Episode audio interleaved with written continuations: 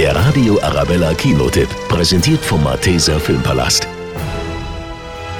Die deutschen Schauspielstars Elias Mbarek, Caroline Herford und Florian David Fitz lassen sich in der witzigen Beziehungskomödie Das perfekte Geheimnis auf ein kleines, aber verhängnisvolles Spiel ein. Für die Dauer des Essens werden SMS und WhatsApp, egal was reinkommt, vorgelesen und alle Anrufe auf Lautsprecher gestellt. Ist das irgendein therapeutisches Experiment? Wenn du eine Affäre hast, dann will ich es nämlich gar nicht wissen.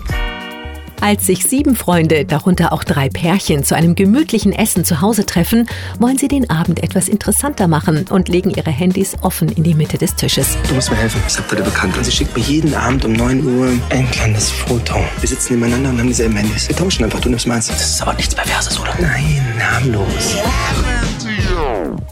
Mit Das perfekte Geheimnis ist Fuck You Goethe-Regisseur Bora Daktekin eine großartige, lustige deutsche Komödie gelungen, die mit einer beeindruckenden Starbesetzung und vielen sehr witzigen Momenten punktet.